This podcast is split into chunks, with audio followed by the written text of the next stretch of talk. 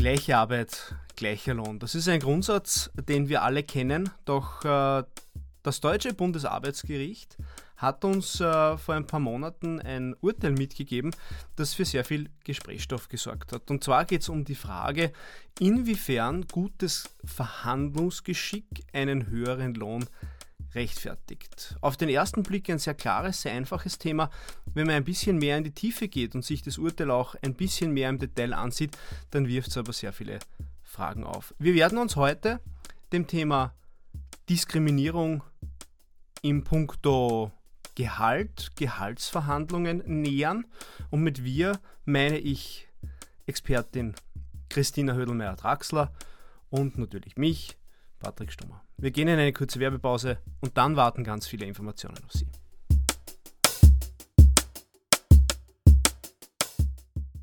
Ach, wie gut, wenn jeder weiß. Digital signieren spart Zeit. Signieren Sie ab sofort digital. 100% rechtsgültig, 100% effizient. www.sproof.io. Der sicherste Weg zu Ihren wichtigsten Entscheidungen.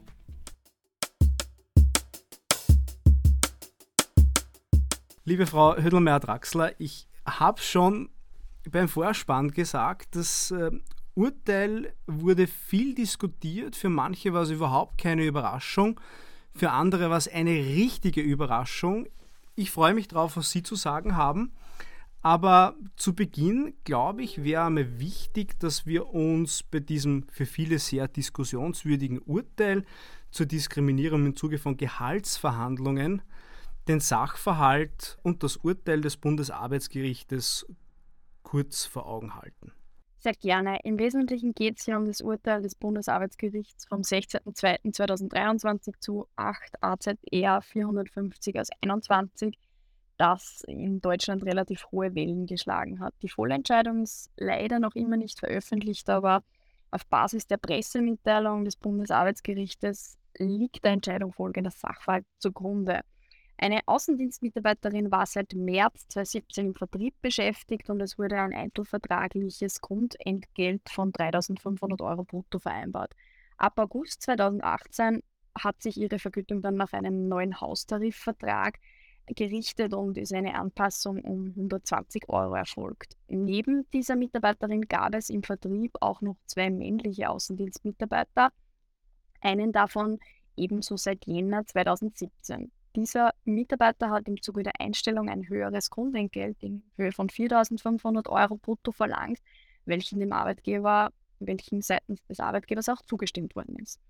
Nachdem der Arbeitgeber eben diesen Arbeitnehmer in der Zeit von November 2017 bis Juni 2018 wie auch der anderen Mitarbeiterin ein Grundentgelt in Höhe von 3.500 Euro bezahlt hat, vereinbarte der Arbeitgeber mit dem männlichen Arbeitnehmer ab Juli 2018 eine Erhöhung des Grundentgelts auf 4.000 Euro brutto. Ab August 2018 zahlte der Arbeitgeber dem männlichen Arbeitnehmer dann ein tarifvertragliches Grundentgelt nach derselben Entgeltgruppe wie der weiblichen Mitarbeiterin, das sich auf 4.120 Euro brutto belief. Und hier ist eben auch diese Anpassung 120 Euro erfolgt. Die weibliche Mitarbeiterin hat dann in weiterer Folge ein ebenso hohes Grundentgelt wie ihr fast zeitgleich eingestellter männlicher Kollege begehrt, dass sie im Wesentlichen die gleiche Arbeit wie der männliche Kollege verrichtete. Und im Wesentlichen sah sie sich durch den Arbeitgeber beim Entgelt aufgrund des Geschlechts benachteiligt und begehrte die Zahlung einer angemessenen Entschädigung in Höhe von 6000 Euro. Die Vorinstanzen haben die Klage abgewiesen das Bundesarbeitsgericht gab dem Zahlungsanspruch statt und verurteilte der Arbeitgeber dann zusätzlich auch zu einer Zahlung einer Diskriminierungsentschädigung von 2000 Euro. Begründend wurde ausgeführt, dass hier im Wesentlichen eine Geschlechterbenachteiligung der Frau im Zeitraum März bis Oktober 2017 und Juli 2018 vorlag.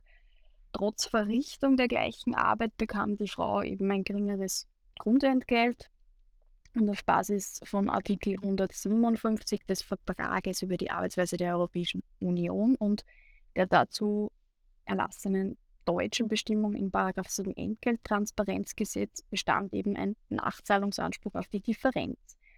Die Diskriminierung ist seitens des Gerichtes vermutet worden, rein aufgrund der geringeren Entlohnung bei gleicher Arbeit. Dem Unternehmen ist es in diesem Fall nicht gelungen, diese Vermutung zu widerlegen. Insbesondere hat man versucht zu argumentieren, dass höhere Grundentgelt beruhe auf einem besseren Verhandlungsgeschick des männlichen Kollegen, wobei diesem Argument natürlich nicht gefolgt worden ist, wenig überraschend.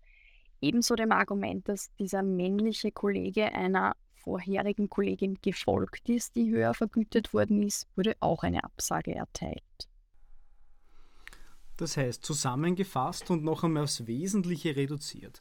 Nach Ansicht des Deutschen Bundesarbeitsgerichtes ist einer Frau dasselbe Gehalt zu zahlen wie einem Mann, der für sich ein besseres Gehalt herausverhandelt hat, wenn beide die gleiche oder eine gleichwertige Arbeit verrichten, beziehungsweise vice versa. Im Vergleich Frau-Frau oder Mann-Mann ist eine Ungleichbehandlung aber nach wie vor möglich. Also zur ersten Frage grundsätzlich ja, sofern die Ungleichbehandlung nicht durch andere sachliche Kriterien, also weder das Geschlecht noch, wie halt im gegenständlichen Fall, dieses Argument des Verhandlungsgeschicks gerechtfertigen kann, gerechtfertigt werden kann. Eine höhere Qualifikation, bessere Performance, zeitliche Mehrleistungen etc. sollten weiterhin wahrscheinlich eine unterschiedliche Entlohnung rechtfertigen. Nachdem die vollständige Entscheidung ja noch nicht vorliegt, könnte man auch etwas böse behaupten, dass vielleicht die Argumentation des Unternehmens auch nicht die beste war, sich eben gerade auf diese beiden doch diskriminierend anmutenden Argumente zu stützen. Im Vergleich Frau-Frau oder Mann-Mann wird keine Geschlechterdiskriminierung vorliegen, weshalb hier wohl Ungleichbehandlungen aufgrund eines besseren Verhandlungsgeschicks zulässig sind, sofern man nicht dann irrtümlich einen anderen Diskriminierungstatbestand, wie zum Beispiel das Alter, verwirklicht. Generell sollte man aber dieses Thema höheres Gehalt, besseres Verhandlungsgeschick jetzt eher etwas vorsichtiger behandeln. Mhm. Dabei ist gerade das Verhandlungsgeschick etwas, was uns in unserem ganzen Leben eigentlich ein bisschen weiterhelfen kann. Denn gut verhandeln kann man immer, auch beim Gehalt ist es so, dass manche einfach sehr gut verhandeln und am Ende des Tages ein bisschen mehr verdienen als andere. Das heißt aber, um noch einmal kurz auf dieses gute Verhandlungsgeschick zurückzukommen, dass gutes Verhandlungsgeschick einem nur dann zum Vorteil wird bzw. werden kann, wenn nur gleichgeschlechtliche Personen in der gleichen Abteilung arbeiten würden. Streng genommen ja, wobei natürlich ein gutes Verhandlungsgeschick kombiniert mit anderen sachlichen Vorteilen in der Person des Mitarbeiters oder der Mitarbeiterin wohl auch zwischen den Geschlechtern noch immer einen gewissen Verhandlungsspielraum bzw. generellen Gestaltungsspielraum bei der Gehaltsfindung freilassen sollten. Ja, man muss ja nur daran denken, es gibt ja auch Mitarbeiter oder Mitarbeiterinnen, die vielleicht abgeworben werden könnten, die ein konkretes Angebot hätten und da muss man dann vielleicht mit dem Gehalt nachziehen. Aber jetzt verlassen wir mal ganz langsam den deutschen Raum. Ich habe es ja im Vorspann schon gesagt. Das Urteil hat sich in Deutschland vor dem deutschen Bundesarbeitsgericht abgespielt. Und jetzt gehen wir in den uns vertrauten Rechtsrahmen, nämlich nach Österreich. Und da einfach meine Frage, wäre eine solche Entscheidung auch in Österreich in dieser Form möglich? Ja, natürlich, weil natürlich 157 AUV in Österreich ebenso zu berücksichtigen ist und es andererseits auch in Paragraph 11 Gleichbehandlungsgesetz ein Gebot gleiches Lohn bei gleichwertiger Arbeit gibt. Darüber hinaus gibt es auch eine Bestimmung in Paragraph 3 Gleichbehandlungsgesetz, dass aufgrund des Geschlechts, insbesondere unter Bezugnahme auf den Familienstand oder den Umstand, ob jeder Kinder hat, wie es dort so schön heißt, im Zusammenhang mit einem Arbeitsverhältnis niemand unmittelbar oder mittelbar diskriminiert werden darf, insbesondere nicht bei der Festsetzung des Entgeltes. Jetzt haben Sie ja bei der Urteilsbesprechung schon kurz die Rechtsfolgen angeführt. Ähm, wie wären die Rechtsfolgen in Österreich, wenn es eine Ungleichbehandlung, äh, die sachlich nicht gerechtfertigt ist, gegeben hätte? Grundsätzlich sind die gesetzlichen Bestimmungen im Arbeitsrecht in Österreich weitgehend zwingend. Selbiges gilt natürlich auch für Paragraph 11 Gleichbehandlungsgesetz. Wenn der oberste Gerichtshof jetzt diese Bestimmung derart streng auslegen würde wie das Bundesarbeitsgericht, müssten österreichische Unternehmen aktiv prüfen, ob etwaige Gehaltsunterschiede gerechtfertigt sind und dann eigentlich notwendige Anpassungen vornehmen. Das bedeutet natürlich, dass Unternehmen Arbeitnehmerinnen und Arbeitnehmer gleich entlohnen müssten. Mhm. Es verhält sich hier aber so wie immer, nur weil im Arbeitsgesetz zwölf Stunden drinstehen, wird auch in vielen Branchen darüber hinaus mehr gearbeitet, wenn Sie verstehen, was ich meine. Aber es besteht natürlich ein Risiko, dass Mitarbeiterinnen und Mitarbeiter dann Differenzansprüche gerichtlich geltend machen. es ist immer schön, wenn man das von einer Rechtsanwältin hört, dass Gesetz und Praxis nicht immer ganz übereinstimmen. Das finde ich ganz schön. ähm, jetzt haben wir uns das Urteil angesehen und ähm, jetzt ist meine Frage, Gehälter werden ja nicht immer nur bei der Einstellung festgelegt, sondern auch nach einigen Jahren wird ab und zu ein Gehalt nachverhandelt. Ähm, kann man das Urteil analog anwenden? Trifft es auf beides zu? auf das Einstellungsgehalt wie auf eine spätere Gehaltsanpassung nach einigen, sagen wir, wenigen Betriebsjahren? Würde ich schon so sehen, weil rechtlich gesehen macht es eigentlich keinen Unterschied, ob die Diskriminierung im Zuge der Einstellung oder im laufenden Dienstverhältnis passiert. Ähm, es gibt hierzu jedoch Rechtsprechung des EuGH, die man mitunter heranziehen könnte. In der Rechtssache Brunhofer ist festgestellt worden, dass im laufenden Dienstverhältnis bei einer ungleichen Entlohnung eine Rechtfertigung dadurch herangezogen werden kann, dass Umstände eintreten, die ja sozusagen erst nach Dienstantritt bekannt werden, wie etwa Unterschiede in einer persönlichen Leistungsfähigkeit, in einer Effizienz oder generell in der Qualität der Leistungen. Das bedeutet, sowas wäre bei Beginn des Dienstverhältnisses noch nicht erkennbar, wäre aber dann vielleicht im laufenden Dienstverhältnis als Rechtfertigung für eine unterschiedliche Erhöhung durchaus heranzuziehen. Generell wird, wird das, glaube ich, noch sehr spannend bleiben, ob dieses Urteil unter Anführungszeichen hält oder nicht. Das würde ich mir aber gern äh, für, für die letzte Frage ähm, de facto aufheben, dass wir uns den Weg vor den EuGH noch ein bisschen anschauen. Was mich bei der, bei der Vorbereitung auf den Podcast ein bisschen beschäftigt hat, war das Thema Gehalt an und für sich. Also ich glaube, ich spreche jetzt nicht nur für mich alleine, sondern für ganz, ganz viele. Ich glaube, niemand wird in seinem Unternehmen irgendjemanden anderen sagen, was er verdient, sondern das wird wie ein Staatsgeheimnis behandelt und äh, da ist man eher verschwiegen. Ähm, jetzt denke ich beim Thema Gehalt einmal an das Thema Datenschutz. Gehälter sind grundsätzlich vom Datenschutz erfasst. Ähm, und jetzt stellt sich halt schon eine Frage vor Gericht muss der Mitarbeiter, die Mitarbeiterin die Diskriminierung beweisen. Vielleicht kennt sie ja die fixen Zahlen gar nicht, wer wie viel verdient, oder muss sich der Arbeitgeber frei beweisen. Eine Beweislast für den Mitarbeiter bzw. die Mieterin, Mitarbeiterin wäre ja quasi unmöglich. Ähm, es gibt hier im Diskriminierungsrecht eine ganz klare Beweiserleichterung für den Arbeitnehmer bzw. die Arbeitnehmerin. Die Diskriminierung an sich ist nur glaubhaft zu machen und nicht abschließend nachzuweisen. Wer jetzt schon mal vom Arbeits- und Sozialgericht war, weiß, dass diese Glaubhaftmachung, die es ja auch bei den Kündigungsanfechtungen gibt, jetzt nicht immer die unbedingte Riesenhürde vor Gericht ist.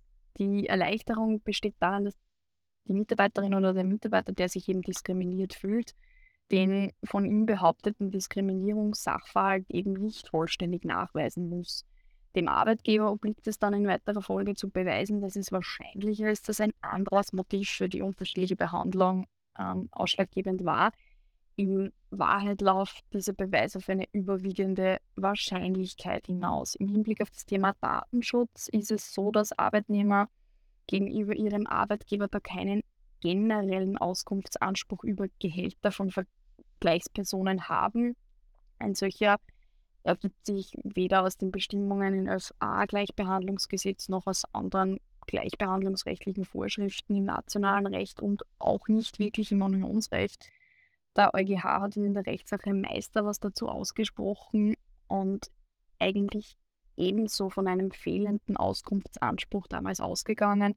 Er legt aber schon ganz klar den nationalen Gerichten nahe, die Verweigerung, wenn ein Auskunftsanspruch gestellt wird, auf die Herausgabe der Informationen durch den Arbeitgeber dann im Wege der Beweiswürdigung zu Lasten dessen zu berücksichtigen. Ja, es wird ja oft diskutiert, dass quasi die Gehälter generell offen zu legen sein sollen, damit jeder Mitarbeiter, jede Mitarbeiterin weiß, was der Kollege, die Kollegin verdient. Das ist in Österreich, glaube ich, etwas, das sich ganz, ganz schwer umsetzen äh, lassen wird. Das ist, wie gesagt, das Staatsgeheimnis, das gehütet wird. Keiner möchte, dass die Kolleginnen und Kollegen wissen, was man verdient. Ich glaube, das kann man nahezu auf jeden Betrieb umlegen.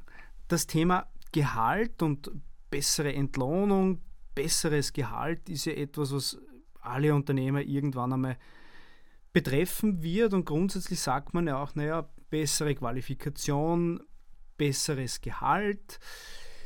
Wann spricht man denn von einer besseren Qualifikation? Grundsätzlich die Differenzierung nach einer besseren Qualifikation und daran anschließend einem höheren Gehalt ist natürlich zulässig.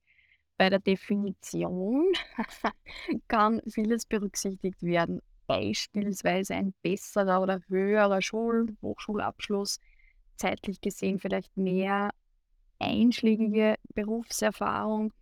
Ich glaube schon, dass da noch immer ein gewisser Argumentationsraum frei bleibt, weil man nur in ganz seltenen Fällen wirklich einen Sachverhalt haben wird, wo zwei vollkommen idente Lebensläufe vorliegen zwischen Frau und Mann. Das heißt, ein gewisser Spielraum bleibt. Im Wesentlichen wird es darum gehen, möglichst sachliche Kriterien festzulegen, die dann wirklich die Unterschiede bei der Entlohnung rechtfertigen. Ja, und dann trifft die, die bessere Ausbildung im Sinne eines besseren Hochschulabschlusses auf die langjährige Berufserfahrung und wir haben wieder das gleiche Problem. Also es bleibt spannend und äh, das Thema bleibt spannend führt mich zur letzten, zur abschließenden Frage. Es wird ja viel darüber diskutiert, dass der EuGH bald mit dem Urteil äh, des deutschen Bundesarbeitsgerichtes befasst sein wird. Und es wird viel darüber spekuliert, ob das Gericht dann, äh, ob das Urteil dann stehen bleiben wird oder nicht. Ähm, aus Ihrer Ansicht, ohne dass Sie jetzt das genaue Urteil kennen, weil wie gesagt der Volltext noch nicht zur Verfügung äh, steht, gibt es bereits ähnliche Fälle, mit denen der EuGH befasst war? Und wie lautet die Spruchpraxis, sofern es eine gibt? Es gibt hier einiges an Rechtsprechung im Hinblick auf Diskriminierung bei der Entlohnung des EuGH, wobei man da schon zusammenfassen muss, dass die Beurteilung eigentlich sehr sachlich erfolgt ist. Auf Basis der bisherigen Rechtsprechung habe ich Bauchweh, ob das vorliegende Urteil jetzt aus Deutschland wirklich halten wird, weil die Argumentation halt tatsächlich Diskriminierung so in einer Stellenvorlage gebietet. Ähm, was vielleicht ganz spannend ist, in der Rechtssache Markarten Limited wurde zum Beispiel festgehalten, dass man bei einer Diskriminierung schon immer eine konkrete Vergleichsperson des anderen Geschlechts braucht und dass das niemand hypothetischer sein kann. Also das ist eigentlich schon ein bisschen im Sinne des Unternehmens, dass man sagt, okay, der Mitarbeiter oder die Mitarbeiterin kann jetzt nicht irgendwelche hypothetischen Konstellationen heranziehen, sondern es muss einen konkreten Fall geben. In der eh schon kurz angesprochenen Rechtssache Brunhofer ist festgestellt worden, dass eine gewisse Rechtfertigung auch durch Faktoren gegeben sein kann, die nach Dienstantritt bekannt werden. Das heißt, man sollte grundsätzlich einmal gleich einsteigen. Es ist aber nicht ausgeschlossen, dass sich Mitarbeiter dann doch auch noch unterschiedlich entwickeln dürfen, sozusagen.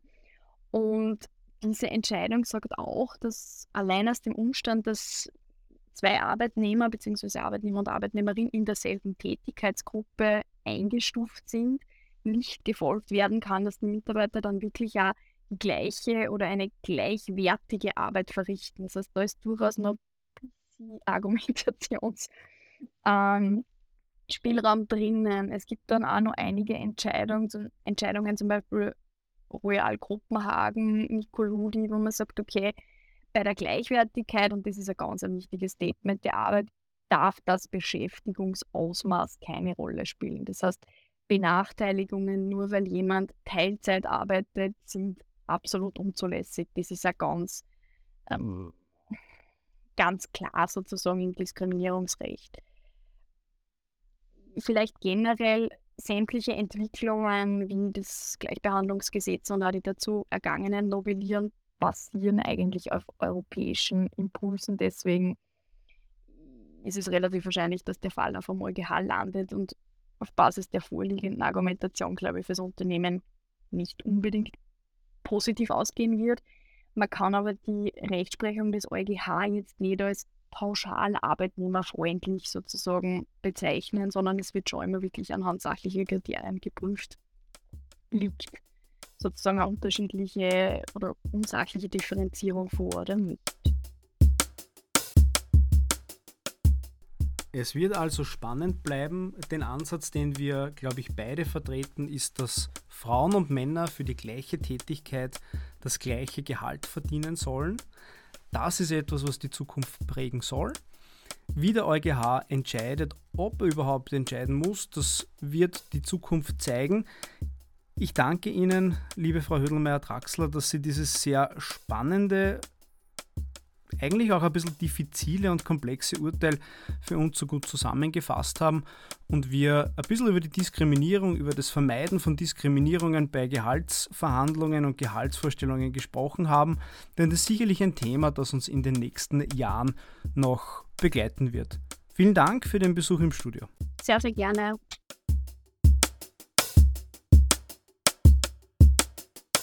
Das war's für heute. Danke Ihnen fürs Zuhören. Um keine Folge von Am Punkt zu verpassen, abonnieren Sie uns auf Apple Podcasts, Spotify oder bei einem Podcast-Service Ihres Vertrauens. Bitte bewerten Sie uns auf diesem Wege auch gleich am besten mit 5 Sternen. Bis zum nächsten Mal bei Am Punkt, dem Podcast des Linde Verlags.